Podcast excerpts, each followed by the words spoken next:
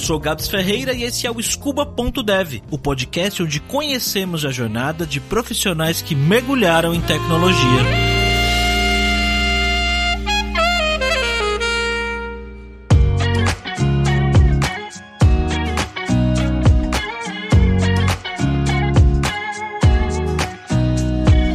É de Belo Horizonte e cresceu em uma família de policiais. Profissão que ele pensou por um bom tempo que é o que ele iria seguir quando tivesse maior também. Só que a vida do Charles acabou indo numa direção que ele nem imaginava. Quando chegou lá no final do ensino médio, com muita gente, ele não tinha muita ideia do que queria fazer para a carreira, mas teve um evento lá em BH que foi o ponto de partida para transformar a carreira do Charles.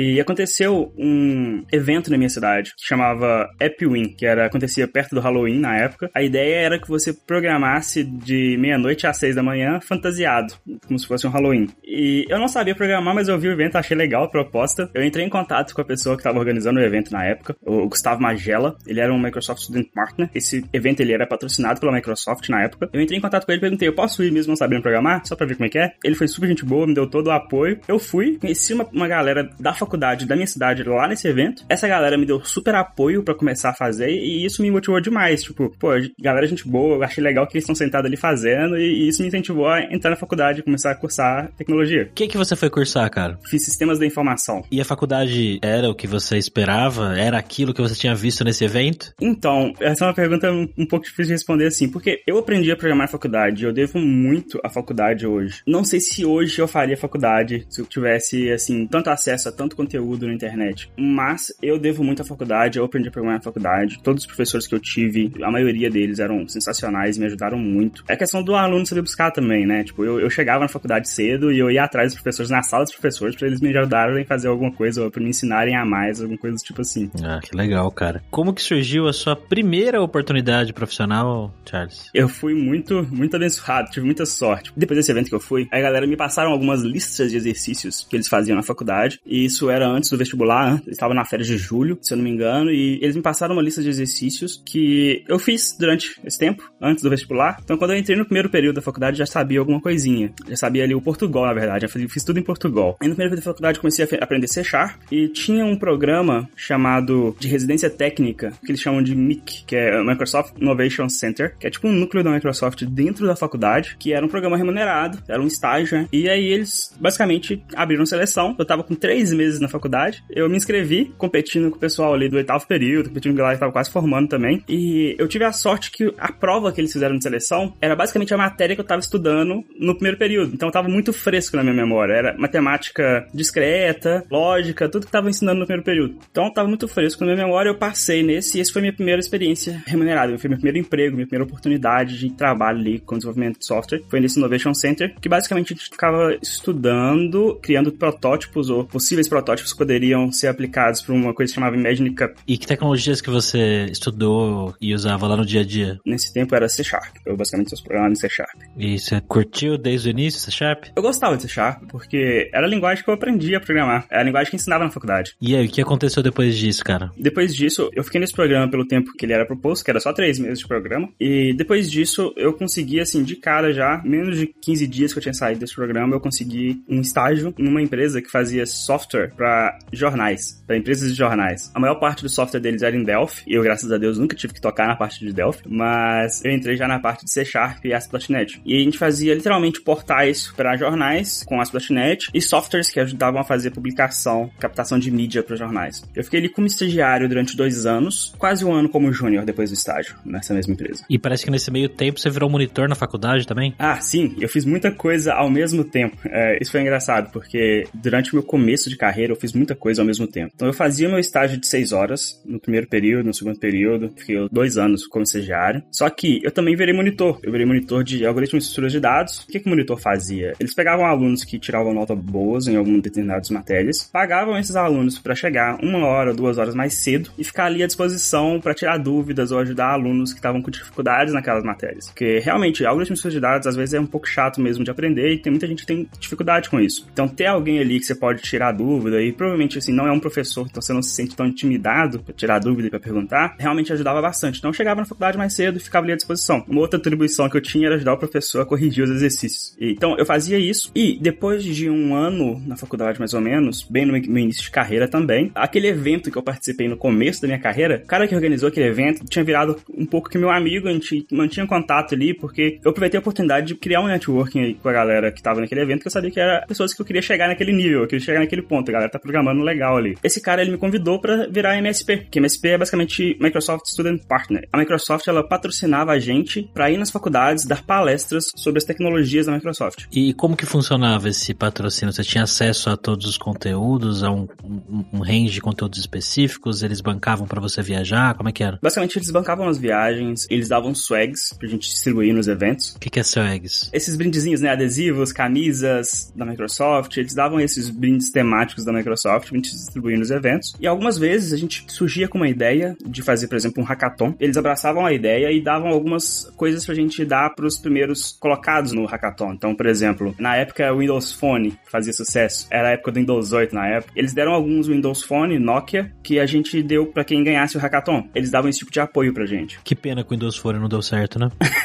Era tão bonitinho. Era bonitinho, era legalzinho. Pensar que, que na época a Microsoft ela fez o funeral pro iPhone, né? Ela fez um evento de funeral pro iPhone. Sério? Aham, isso rolou.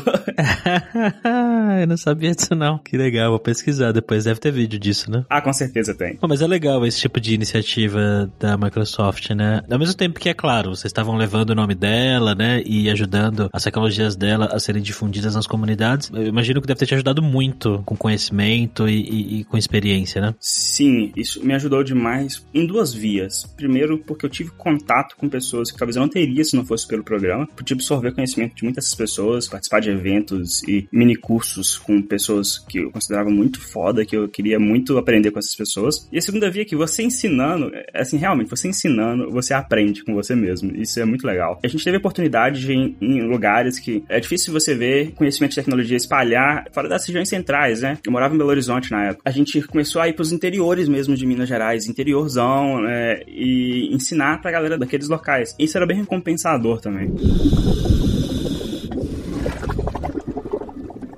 Parece que depois de um tempo trabalhando aí nessa empresa, como estagiário, depois como júnior, você recebeu uma proposta para trabalhar numa fintech, né? Isso foi uma história bem legal. Eu já tinha alguns amigos que estavam na área e esses amigos, a maioria, era front-end. Como eu disse, eu só tinha experiência com C Sharp, eu não sabia fazer nada de front-end. No finalzinho ali de 2016, assim, por volta de novembro, dezembro de 2016, eu comecei a fazer o curso de JavaScript da Alura, com o Flávio, aquele módulo de engenharia JavaScript. Lá ele ensinava fazer um, um portalzinho, um site mesmo, uma uma, uma app web, mas com o Vanilla, sem nenhum framework, para você aprender o JavaScript mesmo. A gente acabou quase que criando um framework com Vanilla nosso ali na aula para fazer essa app. E no finalzinho de dezembro, no meio de dezembro, eu recebi a chamada para participar do processo seletivo de uma fintech que chamava Toro Investimentos. Eles estavam começando, eles não eram uma fintech ainda. O produto não existia, o produto que hoje existe, a Toro Investimentos. Eu não sabia muito front-end, eu não tinha experiência. O conhecimento que eu tinha é esse conhecimento que eu fiz o curso da Alura. E eu peguei esse projetinho que eu tinha feito durante as aulas, eu só readaptei o projeto para atender os requisitos requisitos que eles estavam pedindo no teste técnico deles. E com esse teste técnico eu passei. Passei virado do ano, meia-noite, todo mundo curtindo. E eu tava lá só readaptando esse projetinho para enviar no primeiro dia útil do ano, para enviar para eles. E ali em janeiro mesmo eu já recebi a oferta para começar a trabalhar com eles. E assim, cara, foi uma experiência sensacional. Foi minha primeira experiência como front-end, mas eu tava lá escrevendo a primeira linha de código do front-end do que hoje é ator de investimentos. Eu tava fazendo o scaffolding do projeto. Isso foi muito legal, foi uma experiência sensacional, foi minha primeira experiência como front-end. Apesar de eu não ter muito conhecimento conhecimento como front-end na época, eu tinha muito conhecimento de algoritmo em si, de estrutura de dados, de performance, de como fazer um bom código. E isso foi muito útil na construção desse produto em si. Que legal, cara. Então você saiu do C Sharp para ser front-ender. É um caminho que muita gente não faz, né? Eu não costumo ver. E sem experiência nisso, né? É, sem experiência nenhuma. E realmente eu fui pro front-end. Eles não tinham nenhum requisito de nenhum framework específico, porque eles nem sabiam qual framework que eles iam usar ainda. Então a única coisa que eles queriam era alguém que realmente pudesse aprender aprender rápido. Então eu tive essa sorte de não ter que ter experiência específica de nenhum framework na época. Que legal, cara. E você gostou mais do front do que do, do back? Sim, e assim, eu ainda sou apaixonado demais por algoritmos de de dados. Eu gosto muito da parte teórica, da parte profunda de computação mesmo, mas eu gostei muito do front-end. Acho que primeiro porque eu consegui chegar nas pessoas e falar assim, tá vendo esse botão aí? Esse botão aí foi eu que fiz. Isso dava uma satisfação muito grande. É, diferente de falar, tá vendo esse algoritmo que eu fiz aqui? É, é né?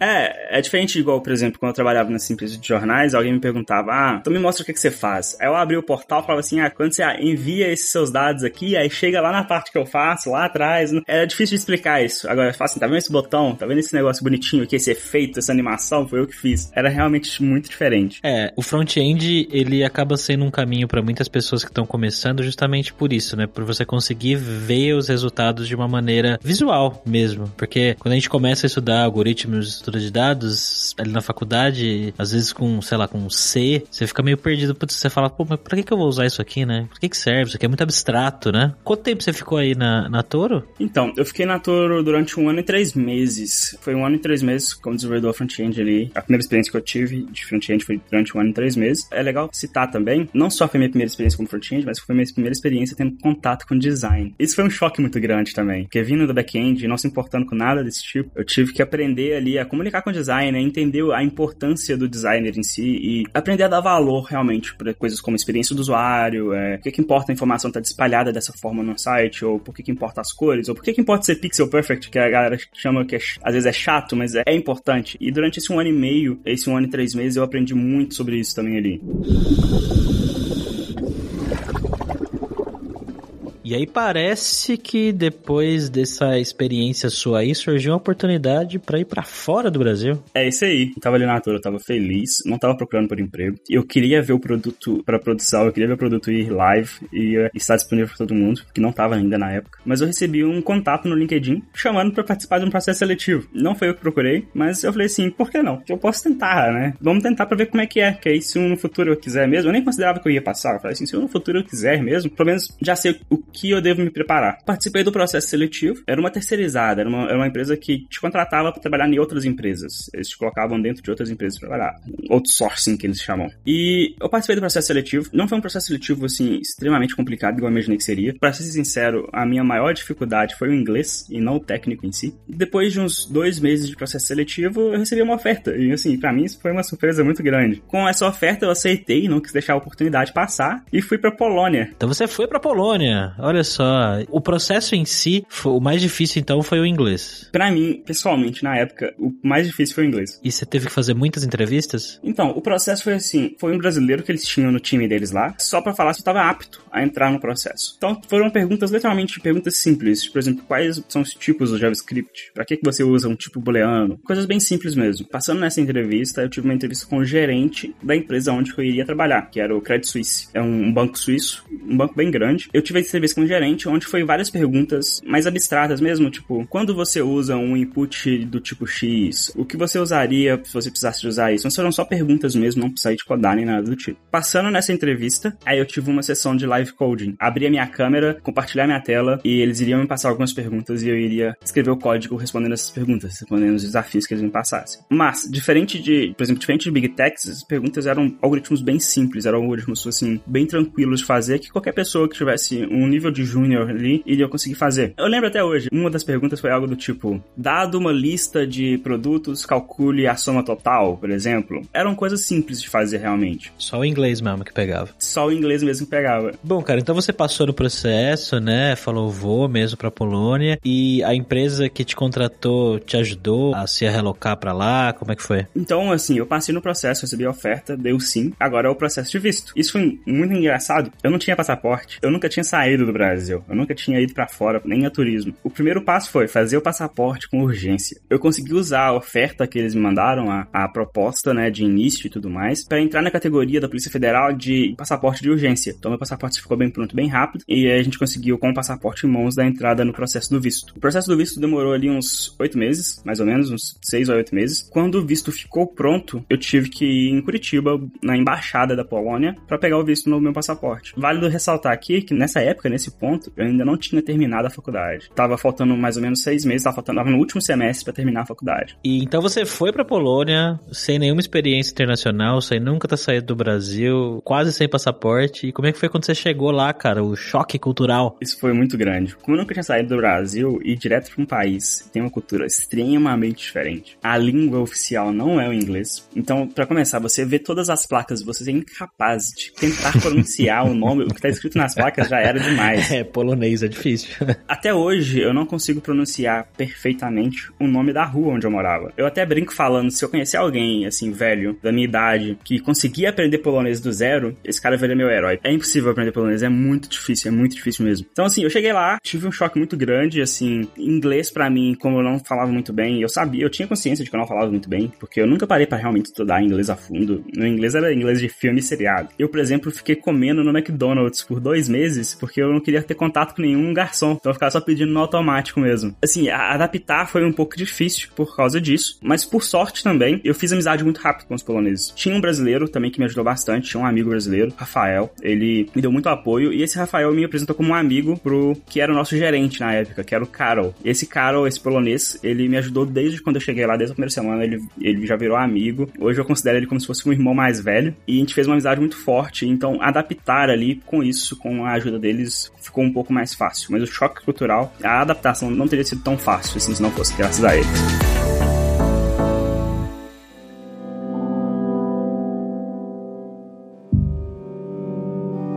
Cara, que, que, você achou do trabalho na Polônia? Trabalhar no dia a dia com poloneses? Trabalhava com poloneses no dia a dia ou era mais com gente de todo mundo? A maioria era polonês. No meu time direto tinha três brasileiros, na verdade. Tinha acho que um, um ou dois ucranianos e o resto polonês. Você vê muita diferença de trabalhar nas empresas do Brasil, as mesmas experiências que eu tive, para trabalhar numa empresa lá fora. Uma das coisas que me falaram, eu, os brasileiros me falaram quando eu cheguei lá, os brasileiros do time me falaram, eu não tinha levado muito em consideração de verdade, foi, cara, você vai ter que aprender aí com calma aqui. O ritmo é diferente. Eu, realmente, o ritmo é diferente, porque a gente chega na empresa, a gente quer mostrar serviço, a gente quer trabalhar demais, a gente quer mostrar que a gente, que a gente quer ganhar o nosso nome ali dentro do, da empresa, né? Chegou um momento que, assim, o meu chefe na época virou para mim e falou assim: você tem que aprender a desacelerar, porque senão você vai ter um burnout. Só que para mim, aquilo era só o ritmo normal, era o ritmo que eu levava aqui no Brasil, o ritmo que eu trabalhava nas empresas aqui no Brasil. Então, realmente, assim, o ritmo é muito diferente. Eu senti que eles levavam mais em consideração, tipo, ter mais tempo e o tempo que você faz para não fazer nada na depressão, pra, assim, tem que ser rápido e tem que fazer, tem que entregar. E teve algumas coisas que foi desmistificada para mim, por exemplo. Eu sempre tive essa impressão de que, ah, antes de eu sair do Brasil, eu olhava para as pessoas onde fora e falava assim, poxa, lá fora só tem gente gênia, pessoas assim, muito, muito inteligentes, e os caras, eles vão numa pausa pro café, eles abrem três PRs ali, e os caras devem ser genial. Você chega lá, você vê que as pessoas são pessoas normais, são desenvolvedores normais, tão bons quanto os desenvolvedores que a gente encontra por aqui, e não tem nenhuma diferença. São só programadores mesmo, iguais os que a gente vê aqui mesmo. Isso foi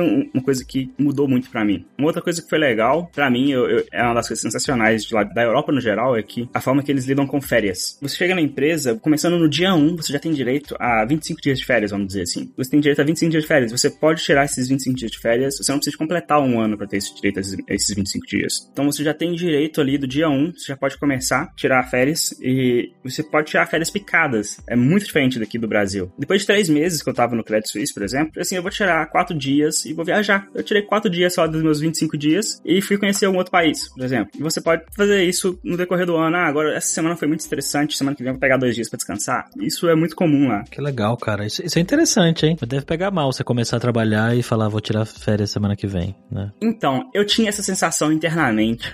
e eu só tirei as férias porque o meu gerente veio atrás de mim e falou assim: você precisa tirar uns dias para descansar, você não vai tirar uns dias, não? Você precisa descansar. que legal, cara. E, bom, você trabalhou um tempo lá no Credit Suisse, parece que depois apareceu a oportunidade de você trabalhar numa grande empresa aí de tecnologia, né? Quase ninguém conhece.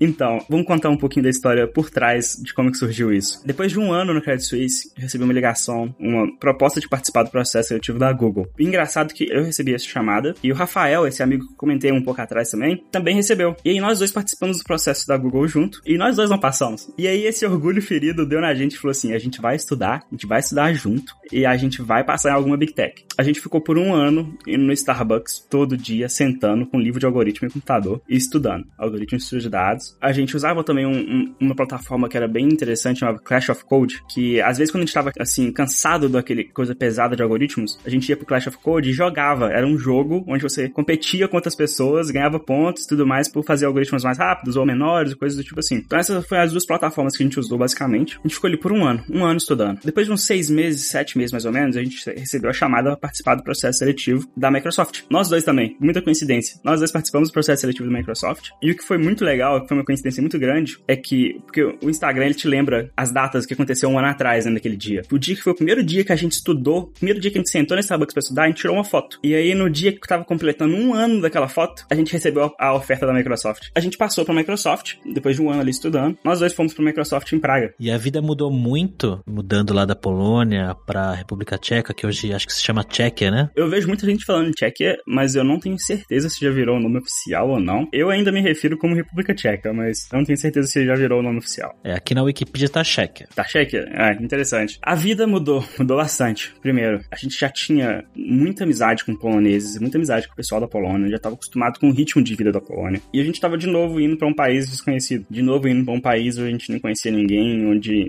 não tinha amizade nenhuma, onde a gente não sabia como é que funcionavam as coisas. Teve um grande fator, né? A gente mudou começo de 2020, março de 2020, tava no meio da pandemia. Então a gente já mudou no lockdown. A gente mudou, a gente já foi direto para ficar preso em casa dentro de Praga. Então isso foi uma mudança muito grande também. Isso foi um, assim, uma alteração de ritmo muito grande que a gente teve. Acostumar com isso foi um pouco complicado, porque além de a gente não ter amigos, não ter nada, não ter ninguém ali conhecido, a gente não tinha a possibilidade de criar amigos novos, porque a gente não podia sair, a gente não podia nem encontrar o nosso time que trabalhava com a gente na época, por causa da pandemia. Nesse meio tempo você acabou vindo pro Brasil, né? Passar um tempinho aí. Então, eu fiquei quase um ano, quase um. Na verdade, fiquei um ano e três meses, alguma coisa assim. E aí eu pedi transferência temporária pro Brasil. Enquanto a pandemia durasse, eu estaria no Brasil. Eu voltaria pra República Tcheca quando a pandemia oficialmente acabasse. Nesse momento você tá no Brasil, você vai voltar para lá? Sim, eu provavelmente vou começar a dar entrada nos vistos e tudo mais em janeiro, pra eu voltar pra lá de novo. E o que, que você faz na Microsoft hoje, cara? Qual que é o seu trampo no dia a dia? Então, continuo no front-end, vivo o front-end.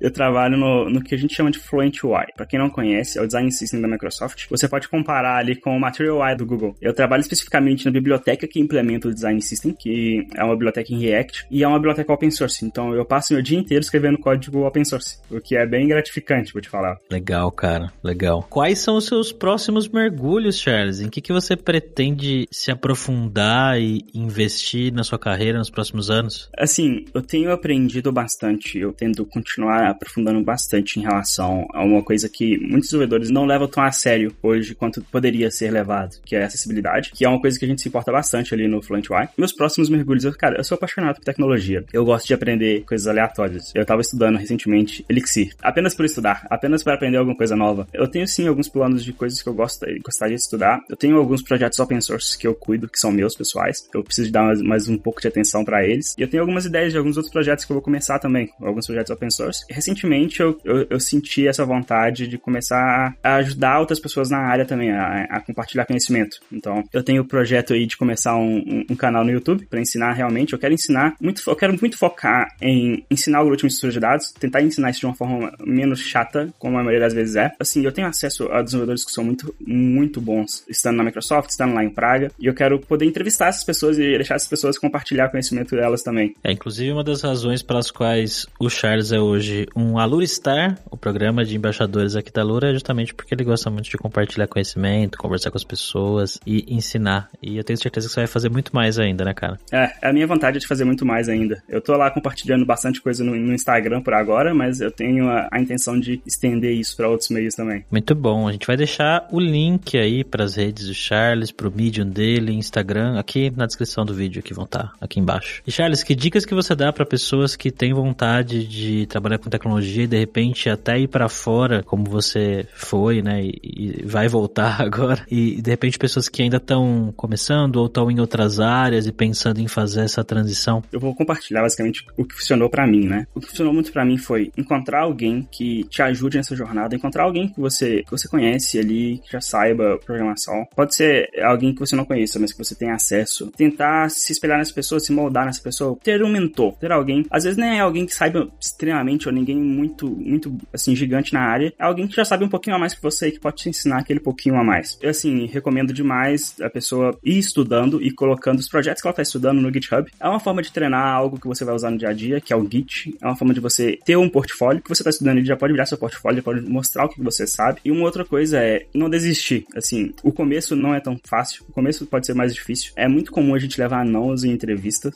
Eu levei vários nãos em várias entrevistas que eu fiz. Então, é, tipo, não desistir. Considera a entrevista como uma habilidade, considera a entrevista como uma skill que você tem que adquirir também para você conseguir passar na próxima. Então, considere cada entrevista que você não passar, ou cada dificuldade que você tiver, considere como um treinamento para a próxima que você vai ter. Então, se possível, ter alguém para te mentorar, colocar os seus projetos no GitHub e se acostumar com nãos. Essas são as dicas finais do Charles para você que tá me ouvindo aqui nesse momento. E eu não poderia concordar mais com ele. Claro que a parte de ter uma pessoa para te mentorar pode ser que não seja tão fácil assim. Nem sempre você vai ter pessoas à sua volta que já trabalham com tecnologia e que vão estar dispostas e vão ter tempo para te mentorar. Nesses momentos é que a faculdade acaba sendo um ótimo lugar, um lugar para você ir fazer contatos, conhecer pessoas, professores professores, de repente alguém que vai conseguir ser essa pessoa mentora aí ao seu lado. Charles é foda, eu gosto muito dele. Um cara muito legal que faz parte aqui do Aula Stars e foi uma escolha ótima. Ele ainda vai fazer muita coisa foda. Já faz, né? Mas vai fazer cada vez mais. Obrigado, Charles, pela sua participação aqui, cara. E se você tem uma história bacana para contar também de mudança de carreira, de inspiração, quer vir aqui me contar, trocar essa ideia aqui comigo no podcast escola.dev, manda um áudio para mim lá no Telegram. Eu vou deixar o link na descrição do episódio episódio, beleza? Lá em scuba.dev.br. E eu te vejo no próximo episódio. Tchau, jovem!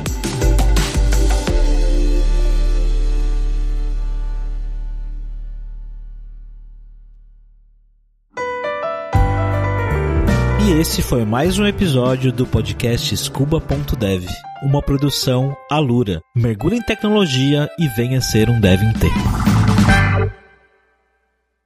Este podcast foi editado por Radiofobia, podcast e multimídia.